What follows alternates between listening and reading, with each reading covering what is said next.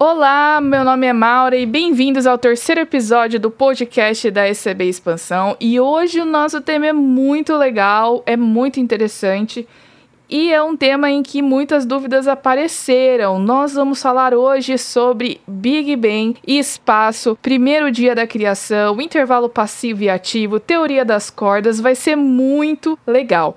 Mas primeiro a gente tem alguns recados. Não esqueça que se você quer estudar ou se tiver mais dúvidas sobre esses assuntos, sobre criacionismo, quiser livros, você não pode deixar de acessar o site da SCB. Há décadas a SCB tem produzido conteúdos, tem produzido livros, artigos. Esse material está disponível no site da SCB. Você vai lá no scb.org.br. Se você quiser aprofundar seus conhecimentos, gostou dos temas do podcast, quer aprofundar ainda mais seus conhecimentos, você pode adquirir esses livros lá que são incríveis. Eu tenho livros da SCB que eu uso para estudar, que eu uso para preparar palestras e é muito legal, tá bom? Além do site, você também pode ficar por dentro das novidades através do nosso IG, do nosso Instagram.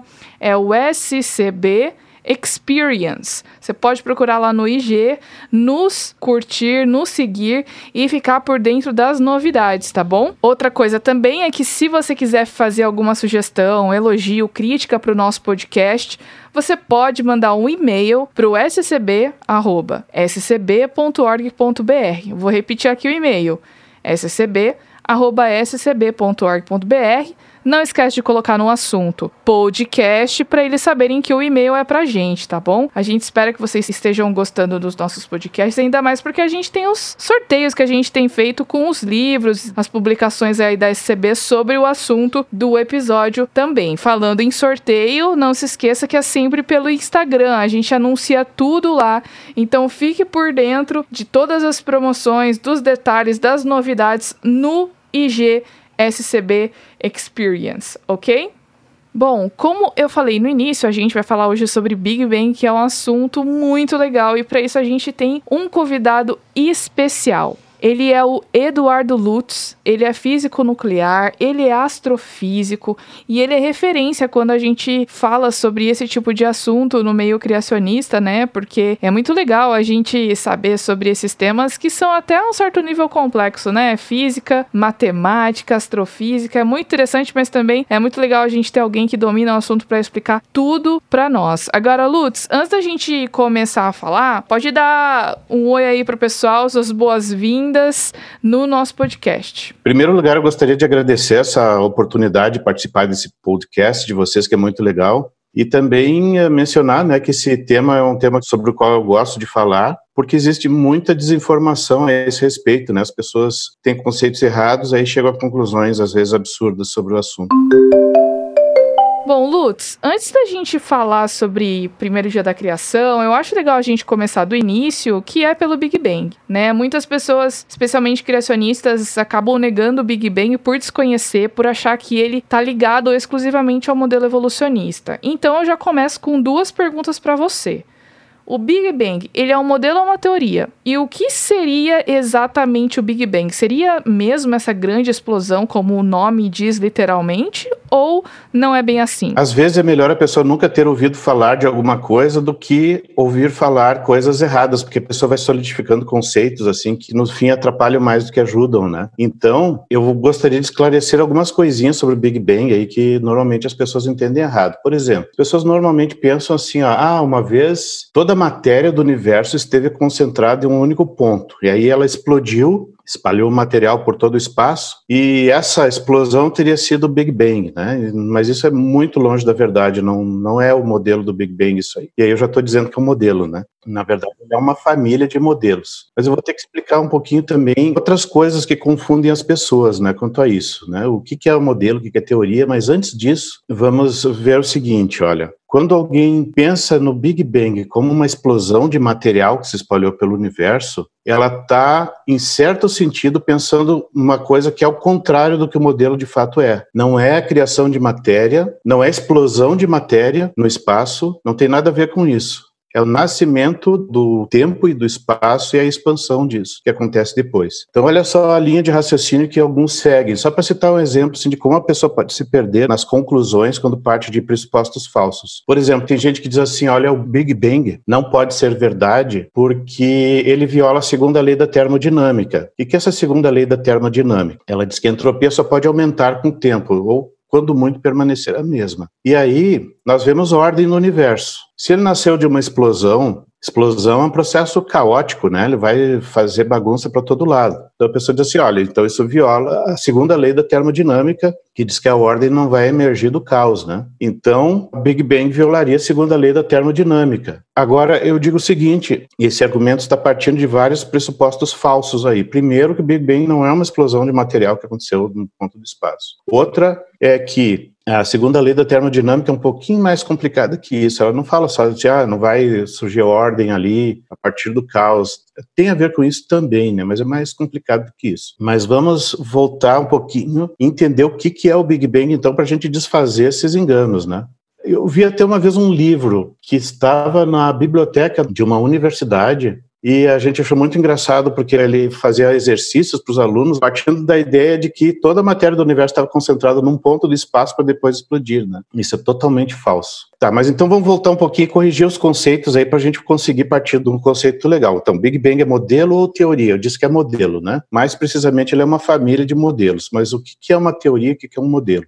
No sentido popular da palavra, né, modelo é qualquer representação. Por exemplo, um aeromodelo pode ser um, um, uma miniatura de um avião, né, uma representação do avião. Isso é um modelo. Agora, modelo científico é uma coisa diferente. Antes de modelo, a gente tem que entender o que é uma teoria científica. Né? No conceito popular também, teoria pode ser uma especulação que alguém faz, ou alguma coisa do tipo assim: ah, eu perdi minhas chaves, mas eu tenho uma teoria. Quando eu desci do carro, pouco depois eu fui puxar meus documentos e a chave deve ter caído do bolso bolso. Essa é a minha teoria. Então eu vou lá testar minha teoria procurando a chave lá perto do carro, daquele lugar que eu tirei os documentos do bolso. Isso não é a teoria científica, não se parece com teoria científica, tem uma estrutura completamente diferente. Isso a gente chama de conjectura, de hipótese, né? Isso é outra coisa. A teoria científica, o que, que é? Ela é um conjunto de leis e essas leis têm que ser expressas de uma forma matematicamente aproveitável, né, que a gente consiga é, provar teoremas a partir dessas leis, e juntamente com as consequências dessas leis, ou seja, os teoremas que eu consigo demonstrar a partir das leis fazem parte da teoria também. E essas uh, leis normalmente a gente expressa como equações diferenciais, mas não precisa necessariamente ser isso, a gente pode expressar de outras maneiras também, mas tem que conseguir ser de um jeito que a gente consiga demonstrar teoremas, provar teoremas matemáticos a partir das leis. Então, aquelas pessoas que dizem assim, olha, uma hipótese bem testada se transforma numa teoria e depois a teoria bem testada se transforma em lei, não, não é nada disso que a gente faz na pesquisa avançada. Né? O que acontece é que a teoria já é um conjunto de leis, então, e dali a gente consegue demonstrar teoremas. Esses teoremas muitas vezes falam de coisas que a gente nunca observou. Eles não só falam, né, eles dão detalhes finos de fenômenos novos, tanto de coisas que a gente já observou, quanto coisas que a gente nunca viu, e a gente vai testar quando a teoria é boa mesmo, né,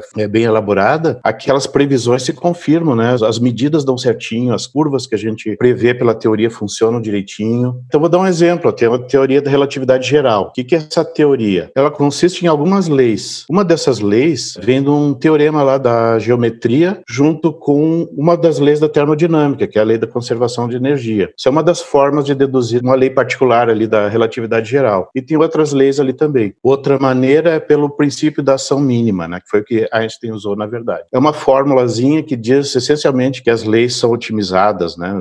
Eu, eu gosto de pensar dessa forma. Assim. Ela diz que as leis são otimizadas, foi daí que veio a ideia do princípio da ação mínima, e aí a gente consegue usar aquela fórmula para deduzir outras leis, inclusive essa da relatividade. Vamos pensar outras teorias. Teoria da mecânica de Newton também, são três formulinhas, né? Três leis ali. Sinal, essas fórmulas não dizem que o tempo é absoluto, como alguns pensam, mas isso é outro detalhe. Se a ideia do tempo absoluto é uma coisa que Newton tinha na cabeça, e a gente normalmente tem também quando usa as equações dele, mas as equações não dependem disso, elas podem ser aplicáveis a situações em uh, relatividade, por exemplo. Tá, mas o que, que relatividade diz? Ela descreve como, por exemplo, o espaço e o tempo se encurvam em presença da energia, mas a relatividade em si consiste num conjunto de expressões matemáticas lá que vão descrever como as coisas funcionam. Tá, isso é um exemplo de teoria, tá? Agora, o que, que é modelo científico? Modelo científico é quando a gente pega uma ou mais teorias e aplica num caso particular. Por exemplo, quero fazer um modelo de um computador. Ele pode nem existir, eu posso estar modelando para projetar ele. Para saber, por exemplo, como um determinado circuito se comporta, eu aplico ali as equações, as leis de Maxwell, né, da teoria eletromagnética de Maxwell. São quatro equações. Eu aplico isso no, no que eu imaginei do circuito e aí as equações me dizem como o circuito se comporta. E assim a gente consegue projetar componentes eletrônicos, por exemplo. E outra coisa também é que eu posso aplicar isso em qualquer área da vida, né? Por exemplo,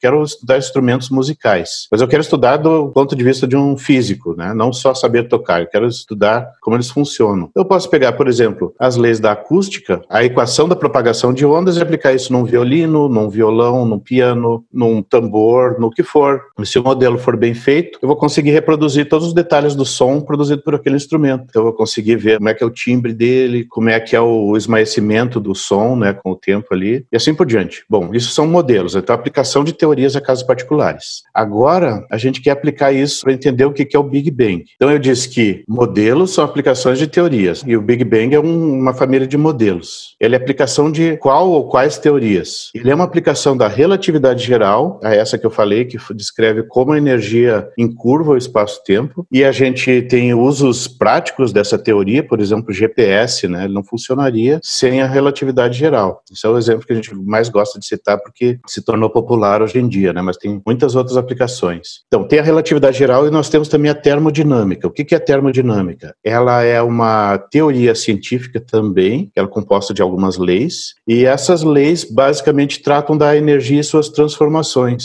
Então, por exemplo, a primeira lei da termodinâmica diz que a energia não pode ser criada nem destruída, ela só se transforma. Segunda lei da termodinâmica, ela que fala de entropia. Né? Entropia é uma grandeza física lá que ela, se estiver medindo o que acontece num sistema isolado, ela só pode aumentar com o tempo. A gente frequentemente tem associado isso à desordem. Né? Por exemplo, coloco uma pilha de caixas de fósforo e deixo na rua, em pouco tempo aquela pilha está espalhada. Eu deixei organizadinha, ela vai se desorganizar. Isso é um exemplo de aplicação de entropia, mas entropia não é desordem, são coisas diferentes. Entropia, ela tem uma correlação com a desordem em algumas situações. Mais precisamente, energia mede informação, né? Quanta informação tem ou pode ser armazenada num determinado sistema. É mais a isso que ela está ligada do que a desordem. Mas enfim, se a gente pega as leis da termodinâmica, principalmente a primeira e segunda, e mais as leis da relatividade geral. Então, essas leis da relatividade geral, eu falei que uma vem da primeira lei da termodinâmica, que é a conservação de energia, e um teorema da geometria. Então, essas coisas, quando combinadas, nós temos duas teorias juntas, a termodinâmica e a relatividade geral. Quando a gente aplica isso ao universo como um todo, isso é que dá os modelos do Big Bang. Então, não é uma tentativa de explicar uma coisa que se observou. Por exemplo, muita gente diz assim: olha, lá nos anos 20, Edwin Hubble observou avermelhamento de galáxias. Ele viu que quanto mais longe está uma galáxia, mais mais avermelhada a gente recebe a luz dela, né? E aí isso seria o efeito Doppler, portanto as galáxias estão se afastando, significa que um dia elas estiveram todas juntas, e aí teria nascido a ideia de Big Bang, né? Mas a gente poderia encontrar outras explicações, eu já vi esse tipo de conversa. Na verdade, não foi nada disso que aconteceu, né? O que aconteceu foi que foi montado esse modelo a partir da relatividade geral e da termodinâmica, e o modelo mostrava que o universo teve um início. E quando eu falo universo, eu não estou falando da matéria, estou falando do, do tempo e do espaço.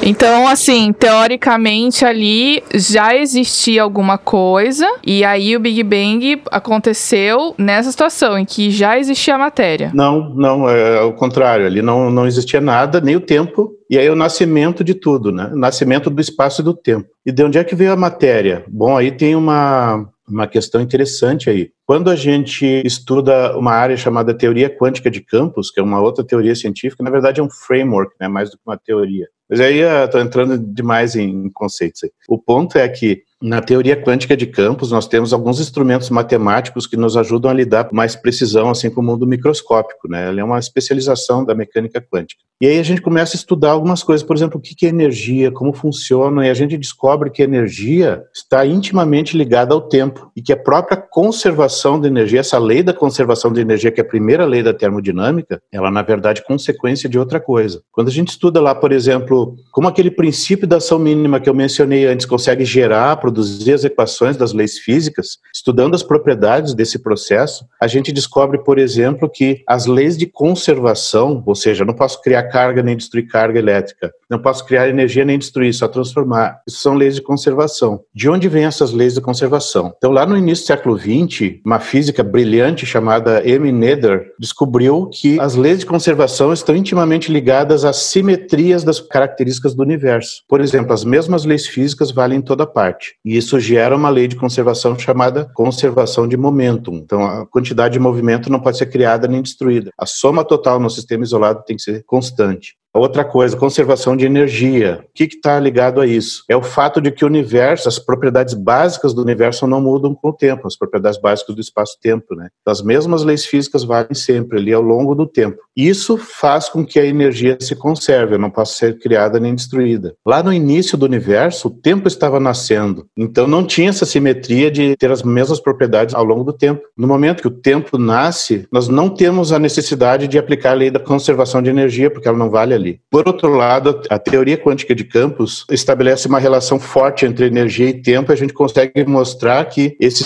salto no tempo que aconteceu na, na criação do tempo, ele, ele gera energia, ele cria energia. E energia no espaço, ela excita o espaço e faz surgir partículas. Então, essa seria a origem das partículas. Então não tem singularidade, não tem coisa existindo antes. Se o tempo inicia ali, não tem como ter nada antes, né? Porque o conceito de antes depende de tempo. Em relação ao que eu tinha falado no início sobre Big Bang e criacionistas, então, pelo que eu tô entendendo, não tem problema nenhum em nós, como criacionistas, aceitarmos o modelo do Big Bang para o início das coisas, então. É, na verdade, é meio que o contrário, né? Porque olha só, antigamente se pensava que o universo fosse eterno. É verdade. As pessoas pensavam assim: a matéria fica sempre se transformando, mas o tempo é infinito futuro e para o passado. Não teria tido um início, né? Eu não teria tido um início. Já vai lá na Bíblia, ela diz que o tempo foi criado por Deus. Lá em Hebreus diz isso, não é em Gênesis. Gênesis fala de terraformação, mas Hebreus fala da criação do tempo, que às vezes as traduções colocam como criação dos mundos ou criação do universo. Mas lá no original está a criação do tempo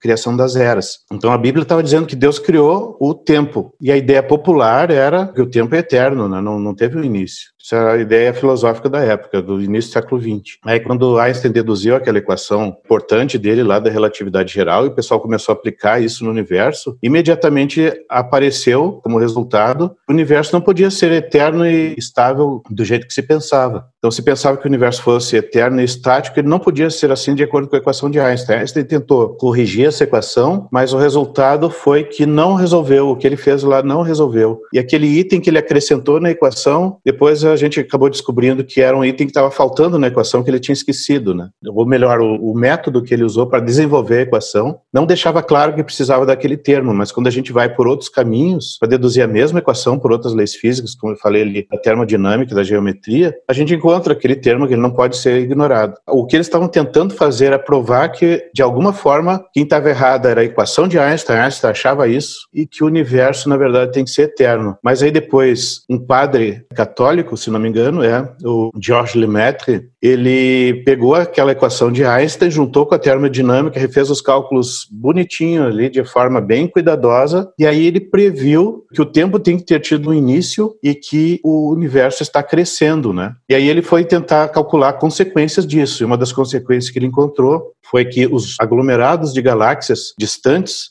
quanto mais distantes, mais avermelhados precisam estar. E aí ele foi buscar informações para ver se isso era verdade, né? Coletar dados observacionais, plotar no gráfico, né? Fez as estatísticas correspondentes e ele publicou esses resultados. Olha aqui, nós temos evidência experimental de que evidência observacional de que essa teoria realmente está predizendo que a teoria de Einstein é adequada e aí dá para fazer esse modelo aqui que mostra que o universo teve o um início. Isso aconteceu antes de Hubble, né? Depois Hubble sim foi também coletar dados independentemente lá e dois anos anos depois ele publicou os primeiros resultados, né? E uns anos mais tarde ele publicou resultados mais precisos. Mas enfim, o ponto é que o pessoal estava já, eu acho que fazia uns em torno de uns 10 anos, e o pessoal estava lutando com aquele problema e não resolvia porque eles queriam se livrar dessa ideia de que o universo foi criado. E aí o Lemaitre, que acreditava em Deus, né? Então ele não tinha problema em aceitar isso. Então ele só seguiu com os cálculos lá. Ele não usou a crença dele na, no desenvolvimento do modelo, mas a crença dele serviu para não atrapalhar ele de fazer as, os cálculos, né? Como estava atrapalhando, prejudicando outros. Esse é um, é um ponto muito interessante, porque tem gente que acha que a fé atrapalha, né? que depende se a fé for muito contrária ao que a, o que a pessoa acredita é muito contrário ao que existe na realidade, aí isso pode atrapalhar mesmo, né? E no caso ali, a fé que estava prejudicando era a fé no universo eterno, né? Era a ideia materialista da época, né? Essa, essa fé que estava atrapalhando. Mas no fim, o conceito de fé que a gente tem, na verdade, o conceito bíblico de fé é bem diferente disso, não é crença, né? Ele diz assim, ah, os demônios, por exemplo, acreditam, eles creem, mas eles não têm fé, né? A fé, na verdade, é confiança. A pessoa é confiável e confia, esse tipo de coisa, assim, né? nesse sentido. Voltando ao ponto da relação do criacionismo com o Big Bang, então ele serviu para demonstrar ou para reforçar uma tese criacionista, a de que Deus criou o universo. Então ele serviu para isso, embora não tenha nascido disso, ele serviu para isso também. Agora, mas por que tem criacionistas combatendo o Big Bang? Ah, por vários motivos. Um, é não entender o que é o modelo, pensar que ele é uma explosão lá de material que se espalhou pelo universo. Aí, óbvio que isso não se encaixa com o que a gente observa, mas Big Bang não é isso. Outra coisa também é que as pessoas acham que a ideia de universo antigo se baseia no Big Bang, que é ele que diz que ele é uma, seria uma conjectura de que o universo tem bilhões de anos de idade e nasceu de uma explosão, né? Mas isso está errado. Não é o Big Bang que diz isso. Big Bang não dá data para a criação do universo. O que ele faz é nos fornecer ferramentas, equações que nos ajudam a calcular coisas, mas essas equações têm parâmetros que têm que ser observados, coisas que a gente tem que observar na prática e colocar esses parâmetros ali nas equações e então tirar conclusões.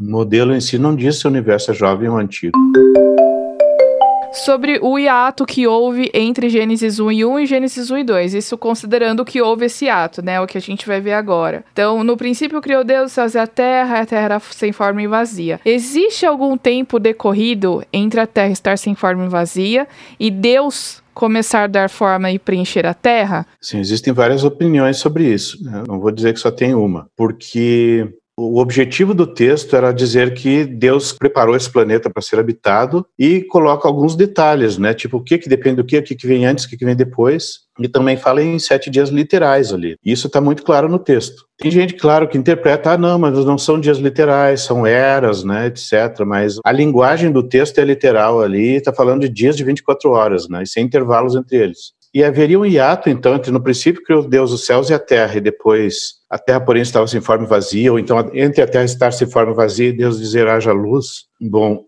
também há diferentes opiniões quanto a isso. Eu tenho a minha, né, e eu passei anos estudando esse ponto ali, porque eu acho importante a gente entender bem o que os textos dizem, até para evitar confusão, né? Porque uma das coisas que tem prejudicado o entendimento de vários assuntos da astrofísica tem sido interpretações erradas de Gênesis. Como é que eu posso dizer que uma interpretação está errada? É assim, ó, não é pelo resultado, tá? É pelo método. Eu, eu lecionei matemática na URGS, por exemplo, uma das cadeiras que eu lecionei foi equações diferenciais. É uma metodologia matemática que a gente usa, por exemplo, para expressar leis físicas e para usar usar essas leis físicas. E aí eu, digamos, eu ensinava métodos e, e dava ferramentas para os alunos e dava problemas novos para eles tentarem resolver, aprender a usar aquelas ferramentas para resolver isso. Tá? Cada aluno podia seguir por um caminho diferente. A correção de provas era horrível, né? mas valia a pena, né? Porque os alunos aprendiam mais assim. Então eu tinha que acompanhar todas as loucuras, todas as, as ideias do, do pessoal ali, né? Eu imagino. E aí eu dava uma nota assim que era, para cada questão, 90% do valor da questão é o desenvolvimento. Se a pessoa está desenvolvendo coerentemente, corretamente, está aplicando os métodos corretamente, e 10% era pelo resultado. Então, se a pessoa aplicou direitinho, mas se enganou lá num sinalzinho, numa coisinha, aí isso ia impactar no resultado, né? Não descontava tanto se o raciocínio era todo coerente. Por quê? Porque se a pessoa sabe bem fazer as contas, ela pode refazer e corrigir, ver que aquilo tem um erro ali, né? E esse é o ponto importante importante. Tá, mas o que isso tem a ver com o ponto que eu estou falando? É o seguinte: como é que eu sei que o raciocínio da pessoa está certo ou errado se ele dá um resultado errado? Pelo seguinte, é que o método, quando bem usado, se ele for confiável no sentido de que sempre que eu aplicar o método sem erros ele vai dar o resultado certo, então eu digo que o raciocínio está certo. Mas se ele acertou por acaso, por exemplo, sei lá, a pessoa tem uma ideia completamente errada de soma, né? E aí ela acha que 20 mais 1 dá 50. Eu pergunto para ela quanto é 10 mais 13, ela diz 13. Mas eu sei que ela costuma fazer cálculos errados. Será que ela acertou mesmo aquilo ali porque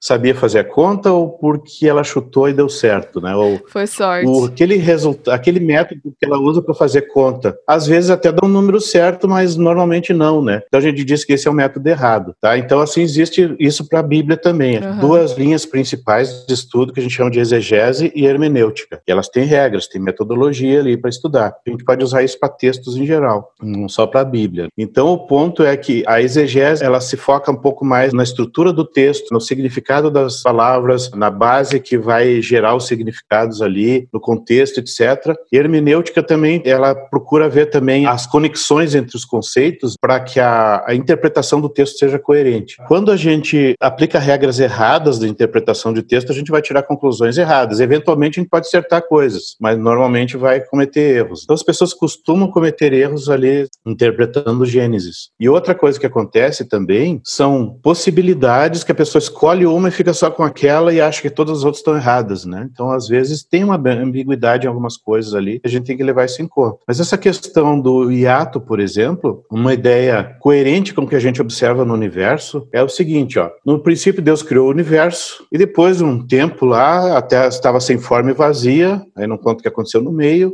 Deus criou a Terra também, né? E aí teria, em algum momento, Deus começou a preparar esse mundo para ser habitado. Essa é uma das interpretações, essa é a teoria do intervalo passivo. E não estava acontecendo nada útil ali em termos de criação de vida na Terra. Na verdade, essa não é a minha ideia sobre o assunto, né? Eu estudei o, texto lá, fui para o original, comparei diferentes hinos da Bíblia sobre o assunto, e a minha conclusão foi o seguinte: não tem intervalo nenhum ali. Tem gente que vai discordar de mim, mas cada um tem a sua opinião, né? Mas a, ah, o meu estudo me, me, indicou isso. Inclusive, esses tempos a gente estava fazendo uma reunião virtual com o pessoal de Israel lá, pessoas de cuja fala nativa é o hebraico. Eu estava explicando como é que eu entendo Gênesis 1, explicando o significado das coisas, como é que eu interpreto, etc. E aí um teólogo que ele fala fluentemente o hebraico, estuda isso profundamente. Ele disse que foi a interpretação mais coerente que ele já viu com o texto hebraico. E a ideia essencialmente é o seguinte: no princípio criou Deus os céus e a terra. O que, que é isso? Está dizendo que Deus criou o universo e o planeta Terra? É assim que muitos interpretam. Mas essa interpretação é um anacronismo. O que, que é anacronismo? É quando a gente pega uma expressão antiga e aplica para a visão do pensamento moderno. Como é que eu entenderia hoje aquela expressão? Isso é anacronismo, a gente não deve fazer isso. A gente tem que entender, para as pessoas da época, o que, que significavam essas expressões. Né? Uhum. O que, que significava para aquela cultura que gerou o texto. Se a gente for observar o significado das palavras ali no próprio texto, a gente encontra que elas são definidas no próprio capítulo 1 de Gênesis. A palavra céus, por exemplo, a Shammai em hebraico, ela dá ideia de alturas, mas ela não diz até onde vai, então é, é ela é um termo bastante vago, né? Então é o lugar onde voam as aves, é o lugar onde flutuam as nuvens, é o lugar também onde se vê o sol e a lua. Mas isso é todo o universo? Esse sentido de universo é anacronismo. A palavra Terra significa planeta Terra? Eu posso dizer que certamente não. Por quê? Porque eles não tinham conceito de planeta. Ninguém sabia nem que a Terra era redonda até algumas décadas atrás, né, Exato. né, Lutz? Antes de Cristo, já, já, o pessoal já estava se dando conta lá, né? Mas não é longa história isso aí, bom. Sim.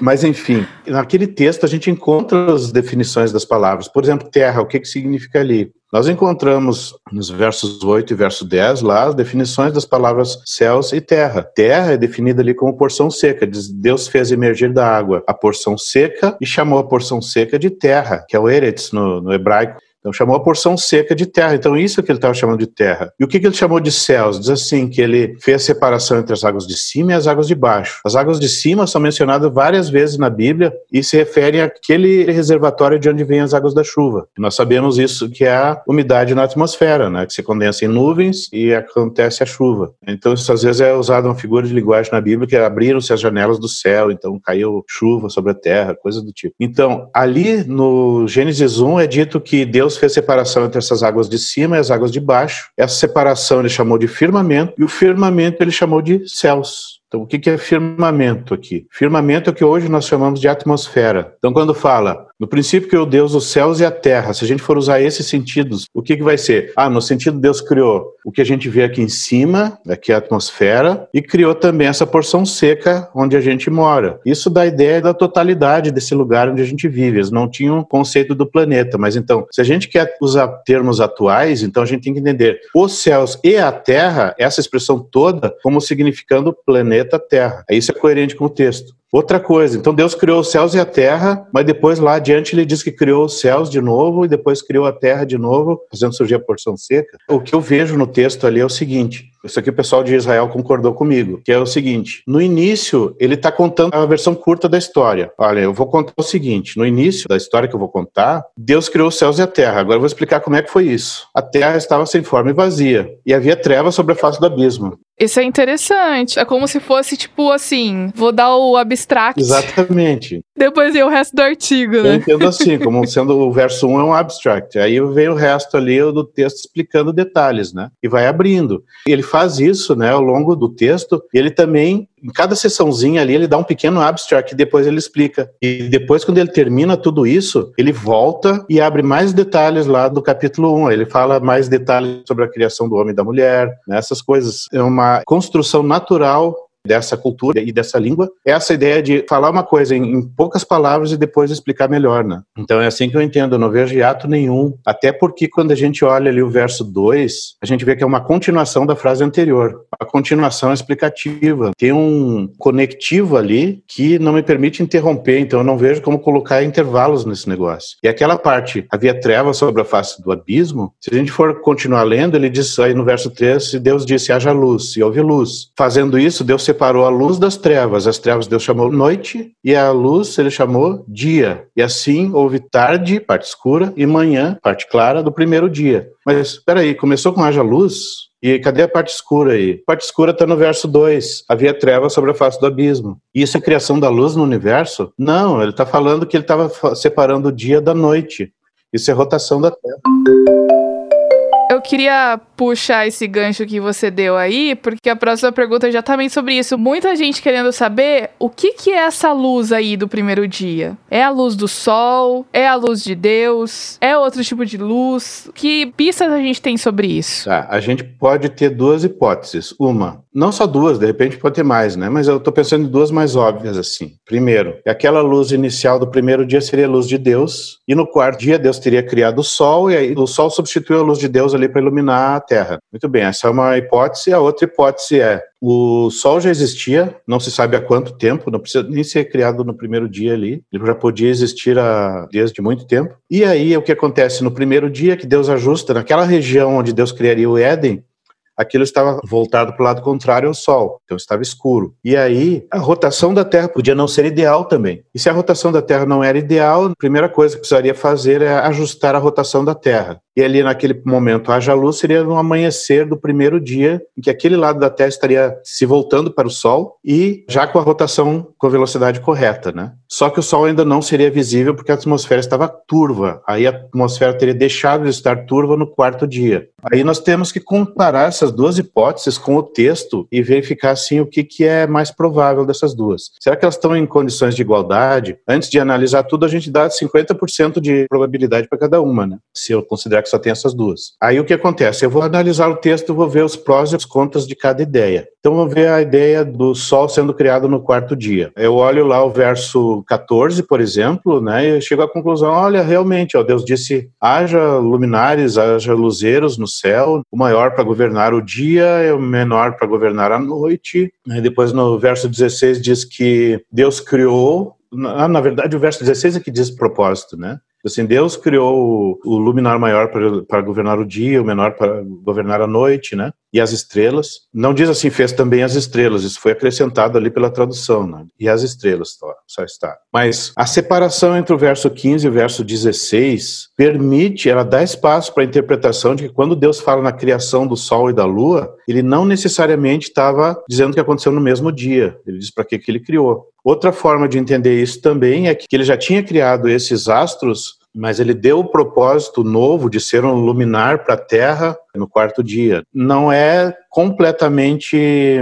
é sem ambiguidade esse texto, então dá para entender mais de uma coisa ali. Bom, eu não consigo, por esse texto aí, diferenciar essas duas hipóteses, as duas continuam sendo possíveis. Então vamos ver de outra forma. Quando a gente lê o texto do capítulo 1, a gente vê uma sequência lógica. Deus sempre cria primeiro a condição necessária para o que ele vai criar depois. Então, por exemplo, Deus não cria primeiro os animais para depois tornar a atmosfera respirável. Não, primeiro ele prepara a atmosfera, depois cria os animais. Ele não cria as plantas antes de acertar a rotação da Terra. Né? Primeiro ajusta a rotação da Terra para que haja o ciclo dia e noite corretamente, depois ele cria as plantas cria primeiro as plantas para depois criar animais que dependem dessas plantas e assim por diante. Vai uma progressão lógica de dependências aqui. Agora, o dia e a noite dependem do quê? Eles dependem que haja duas coisas: uma fonte de gravidade no lugar onde está o Sol agora, para estabilizar o movimento da Terra em torno do Sol, já manter o planeta no movimento de translação adequado. E em relação a esse ponto, esse ponto também tem que ser uma fonte de luz para iluminar o planeta. Então, o planeta vai girar em relação a esse ponto. Isso é que determina o dia e a noite, não é a rotação da Terra em relação ao universo, é a rotação da Terra em relação relação ao Sol. Por isso que o dia que a gente chama de dia sideral, é o dia em relação ao universo, tem uma duração diferente do dia solar, que é a rotação em relação ao Sol. Né? O dia solar é um pouquinho mais longo, porque à medida que a Terra gira em torno do Sol,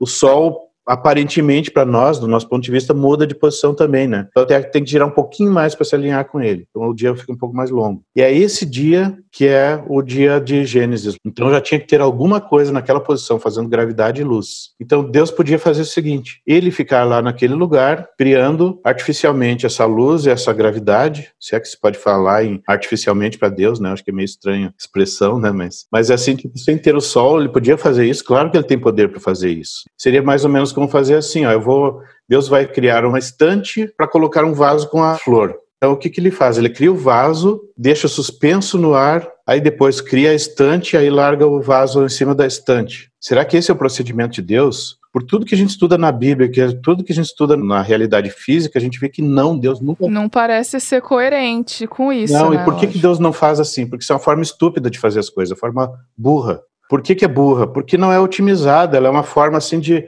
tá fazendo torto, tá fazendo gambiarra ali, porque ele resolveu inverter as ordens, ficou mais complicado, ele teve que fazer mais coisas para resolver o mesmo problema. Isso não é esperto, Deus não é assim, né? Então, essa história de criar o sol só no quarto dia tem o mesmo problema. Isso não é esperto de se fazer. Deus teria que simular uma série de coisas ali. Mencionei duas, né? A gravidade e a luz. Simular isso para depois colocar o sol lá, para depois aí deixar as coisas normais. Não faz sentido. Não faz sentido nenhum isso. Agora, o Sol aparecer no quarto dia, sim, a atmosfera se tornar transparente, de maneira que a gente pode ter uma noção de que hora do dia é, ao longo do dia, né? Se está amanhecendo, se está anoitecendo, se o sol está mais ou menos em cima, então próximo do meio-dia. E isso era impossível antes do quarto dia. A partir do quarto dia, então dá para ver isso. A lua não dava nem para ter noção. Tá de noite poderia ficar a atmosfera um pouco mais iluminada, mas se observar as fases da lua, a gente tem muito mais informação sobre a época em que a gente está. A gente tem noção ali das, das fases da lua, do mês, assim por diante. Então essas coisas servem como marcadores de tempo desde que a atmosfera esteja transparente. Então eu entendo que haja luminares lá dessa forma, né? Eu acho mais provável essa hipótese. Agora, Luz, a gente já vai indo para a última pergunta. Nosso tempo aqui já está chegando ao final. É, veio uma pergunta a respeito da teoria das cordas. Eu imagino que deve ser um assunto muito complexo, mas a pergunta fala o seguinte: a teoria das cordas abre uma possibilidade para o multiverso. E a pessoa quis saber o que, que nós, criacionistas, a gente pode considerar em relação a isso. Será que é coerente a gente considerar essa teoria? Será que é algo que é meio que ficção e ainda não tem nenhum embasamento? O que, que a gente poderia considerar em relação a isso? Certo. Aqui entra de novo aquela diferença entre conjectura e teoria, né? Tem gente que pensa assim, ah, a teoria das cordas lá é uma especulação sobre uma série de coisas lá. Na verdade, não é bem isso isso. Ela é muito mais sólida do que parece. O que acontece é que é uma teoria cujos principais tópicos ainda estão fora do alcance de observação. Isso é que é complicado. Mas isso já aconteceu com outras teorias também, né? Por exemplo, a própria teoria da relatividade geral, ela prevê ondas gravitacionais, buracos negros, Big Bang, uma série de coisas que inicialmente não eram observáveis. Ela previa, por exemplo, que a luz das estrelas passando pertinho do Sol para chegar até a Terra sofreria um desvio que seria duas vezes maior do que era esperado na época. A teoria estava dizendo tudo isso e ninguém tinha observado nada. Aí houve aquele eclipse lá no século XX, próximo do início do século XX, da segunda década, e o pessoal comprovou que exatamente o desvio previsto pela teoria da relatividade geral foi o que foi observado. Outra coisa também, tinha alguns mistérios lá sobre a órbita de Mercúrio, foram resolvidos perfeitamente pela teoria da relatividade. Também uma constatação posterior. Outra coisa, buracos negros, eles foram as primeiras evidências mais sólidas de buracos negros apareceram nos anos 90, muito tempo depois que a teoria foi elaborada lá em 1915, né? E uma previsão certeira também. Ondas gravitacionais, praticamente 100 anos depois só é que foram observadas as ondas gravitacionais, mas tem exatamente as características previstas. Isso não é raro na física, isso não é exceção, isso é a regra. Quando a gente tem as boas teorias, elas preveem coisas que a gente nunca observou antes. Vou dar alguns outros exemplos. Antimatéria. Ninguém pensava em antimatéria antigamente, ninguém sabia disso, ninguém imaginava isso. Mas quando começou, os físicos começaram a brincar com as leis físicas, apareceram umas coisas estranhas ali. Por exemplo, a teoria eletromagnética que descreve as leis do eletromagnetismo, ela prevê uma determinada estrutura para o espaço-tempo. Como é que o espaço e tempo funciona? Quando a gente extrai só esse aspecto, a gente tem o que a gente chama de relatividade. E da relatividade, quando a gente aplica isso na mecânica quântica, aparecem coisas como spin, que é aquele momento angular das partículas intrínseco, e a antimatéria. O spin já se conhecia, mas não se explicava, não se tinha ideia de onde vinha aquilo. A antimatéria não se tinha ideia. E as leis físicas mostraram isso direto. Olha, existe spin, e ele funciona dessa maneira, por isso, isso e isso. E as coisas, ah, puxa, que legal, agora a gente tem uma explicação para o spin. Né? E a antimatéria é uma coisa nova, ninguém conhecia, ninguém tinha observado nada parecido. E aí depois observando com cuidado, procurando, se encontrou. Bóson de Higgs também, assim por diante, né? Isso é, isso é padrão na física, né? A gente prevê primeiro e depois observa. Não é aquela história de ver o fenômeno e fica tentando explicações ad hoc, assim, ah, como é que se, de onde vem isso? Se faz isso também, né? Mas não é isso que é o principal ali da, da pesquisa científica. Voltando então, teoria das cordas é uma coisa muito mais sólida do que parece. Ela faz muitas previsões sobre coisas que a gente observa, e as previsões são corretas, batem exatamente com o que a gente observa, mas ela faz muito mais previsões sobre coisas que a gente nunca viu e não tem tecnologia de observar ainda. Inclusive a teoria das cordas, ela foi proposta para um propósito totalmente diferente, era para ser um modelo de brinquedo das interações nucleares entre quarks. Prótons e nêutrons, né, são feitos de quarks. Como é que a gente vai fazer um modelinho da interação entre esses quarks. Então o pessoal começou a fazer modelinhos de brinquedo. Ah, eu vou fazer de conta que tem umas cordinhas segurando os quarks porque quando eles chegam muito perto um do outro, eles não sentem força nenhuma. Tentam se afastar, a força aumenta tremendamente. Ah, se parece uma cordinha, imagina umas bolinhas presas nos elásticos, assim. Quando estão bem pertinho, não sentem nada. Quando tentam se afastar, a força vai ficando tanto maior quanto mais elas tentam se afastar. Isso é o comportamento da força nuclear. Até o ponto de rebentar o elástico, daí eles se separariam. Então era um modelo de brinquedo, só que quando o pessoal começou a estudar as propriedades matemáticas disso, viu que nos estados de vibração dessas cordinhas quânticas, aparecia ali modos de vibração que tinham as características dos fótons, dos gravitons e de outras partículas conhecidas. Daí eles falaram, puxa, mas isso não era para aparecer aqui, isso é um modelo de brinquedo para força nuclear. Aí eles começaram a ver que isso estava modelando outras coisas que não era a intenção original. Aí aparecia ali as propriedades dos gravitons, dos fótons e várias outras partículas, tinha o espectro de massa das partículas e puxa, que interessante isso. Então eles começaram a pensar, ah, não, realmente Vamos pensar então que isso aqui realmente está representando partículas, né? Isso aqui são aqui as partículas que a gente observa são modos de vibração de cordinhas muito, muito, muito pequenas. Não são infinitamente pequenas, mas são tremendamente pequenas perto de tudo que a gente observa. Como isso se comportaria? Será que isso descreve o mundo real? E uma das coisas que a gente nota ali é que some aquele problema que tinha entre relatividade, mecânica quântica, não combinam numa determinada região, né? Se contradizem, parecem incompatíveis. Mas o que era incompatível ali é, são hipóteses adicionais que as pessoas colocaram, como de as partículas são pontos, por exemplo. Quem é que diz que as partículas são pontos? Se a gente tratar como modos de vibração de cordas, nós não temos esses problemas. E assim por diante. Então o pessoal foi descobrindo coisas com essas consequências, na verdade, consequências de leis físicas conhecidas, E aí foi obtendo informações, por exemplo, ah, qual é o número de dimensões da corda, então vai, vai obtendo coisa lá pelas tantas barras no multiverso. Só que tem algumas concepções equivocadas também que as pessoas fazem dentro desse contexto, né? Mas isso é uma longa história. Eu só gostaria de tentar resumir um pouquinho, assim, dizendo o seguinte: não é só a teoria das cordas que fala em multiverso. A mecânica quântica sugere fortemente isso também. Esses tempos eu vi um vídeo na, na internet aí, que ele é de um, de um físico, e ele explicou muito bem esse aspecto.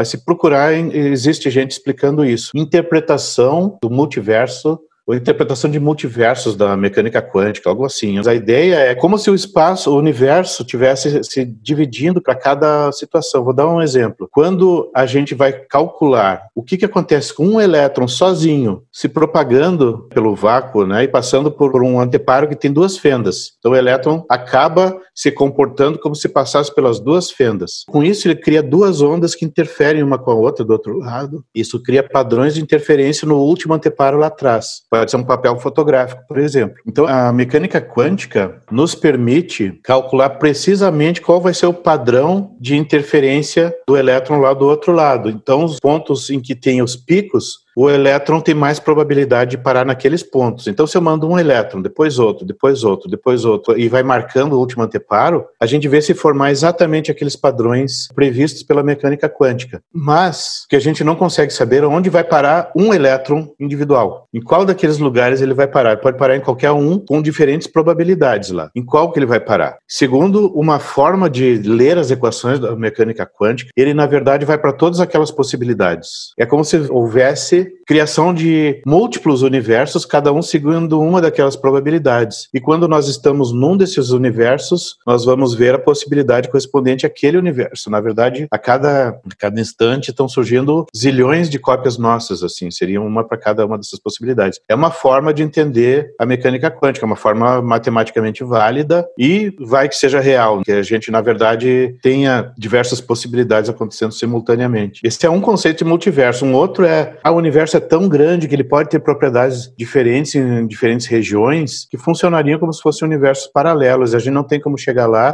por causa da expansão do universo, né? E o limite da velocidade da luz. Esse é outro conceito de multiverso. Tem vários, assim. E o da teoria das cordas seria mais outras possibilidades em cima da mecânica quântica. Além das da mecânica quântica, teria outras, né? Possibilidade de formação de diferentes universos com diferente número de dimensões, diferentes propriedades. A lei básica é a mesma, continua sendo o princípio da ação mínima mínima, o que já nos dá uma pista interessante sobre como encarar isso do ponto de vista do criacionismo. E aí poderia haver diversos universos, né? E a pessoa não sabe se essas possibilidades se concretizaram ou não. A tendência dos físicos é achar que sim, mas também ser um otimista cauteloso, assim, né? De, ah, não, isso pode ser tudo nossa imaginação, né? Mas a gente cometeu erros grosseiros ali quando fez os cálculos, pode estar errado. Sempre tem a possibilidade da gente se enganar, por isso que a gente gosta de testar as teorias, né? Porque teoria de cálculo. Mas enfim, é muito mais sólido do que parece tem um monte de gente conferindo as coisas, e nas aplicações que a gente consegue fazer para as coisas que a gente já conhece, dá certinho. Né? Então não é uma bobagem qualquer que alguém imaginou. Agora, como o criacionista pode se posicionar frente a isso? Existem alguns problemas para o criacionismo que podem surgir de uso incorreto de alguns argumentos. Por exemplo, a pessoa lá usa o argumento do ajuste fino como se fosse uma prova da existência de Deus. Por quê? Porque ah, não vê outra possibilidade do universo ser tão finamente ajustado, porque a possibilidade do acaso probabilidade é tão absurdamente remota que não, não vale a pena levar em conta. Então eu acho, bom, isso aqui prova que Deus criou o universo. Mas aí tem o seguinte, aí chega alguém e diz assim, não, olha só, todas as possibilidades de valores dos parâmetros do universo podem existir em universos paralelos. E claro que nós vamos nascer num que suporta a vida, porque as outras possibilidades não permitem que a vida exista. Né? Então, claro que nós nascemos num universo que suporta a vida. Mas, na verdade, do ponto de vista de argumentação lógica, só lógica, esses dois argumentos são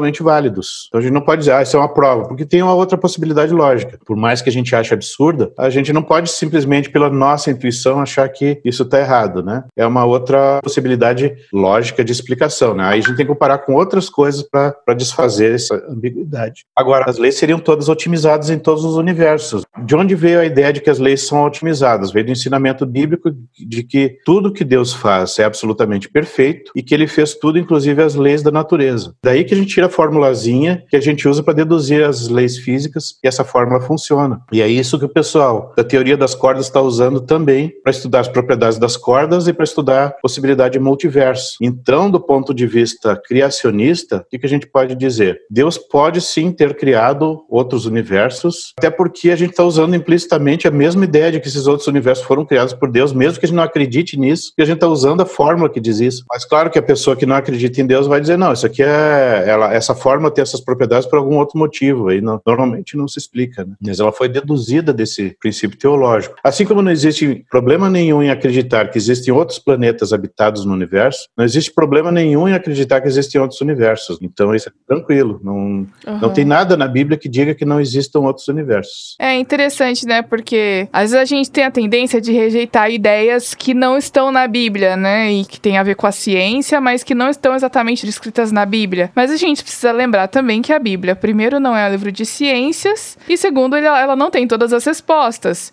Então eu acho que o que a gente precisa pensar mesmo é no que está coerente com os princípios bíblicos, né? E aí, a resposta final a gente vai descobrir só quando a gente puder conversar com o criador, né? Não tem jeito. Exatamente. Tem coisas que a gente pode observar diretamente. Se eu quero saber como funcionam as leis físicas, se eu quero saber os princípios por trás das leis físicas, isso a gente até encontra na Bíblia. Mas esse não é o assunto principal da Bíblia, né? Sim. Se eu quero saber que coisas existem no universo, como elas funcionam, eu tenho que estudar o universo, tenho que estudar as leis físicas, tenho que estudar a natureza. Se a Bíblia não fala da galáxia de Andrômeda, é porque ela não existe, né? Ridícula essa ideia, não, não faz sentido nenhum. Exato, lógico. Então a gente tem que procurar as fontes certas de informação. Agora, se eu quero saber sobre características de Deus, eu encontro isso abundantemente, tanto na natureza como na Bíblia. Na natureza, por exemplo, eu encontro métodos matemáticos que me permitem demonstrar, por exemplo, teorema ontológico, que me descreve infinitas características de Deus. Na Bíblia, tem isso numa linguagem mais acessível que o leigo pode entender. Não as infinitas, mas aí uma quantidade grande de características de Deus. Ah, tem ah, informações sobre o plano da salvação, né? Como é que essa história de mal e o que, que Deus está fazendo para resolver isso? Como é que fica a falácia de Epicuro, que é a falácia assim de que Deus é absolutamente bom, absolutamente poderoso,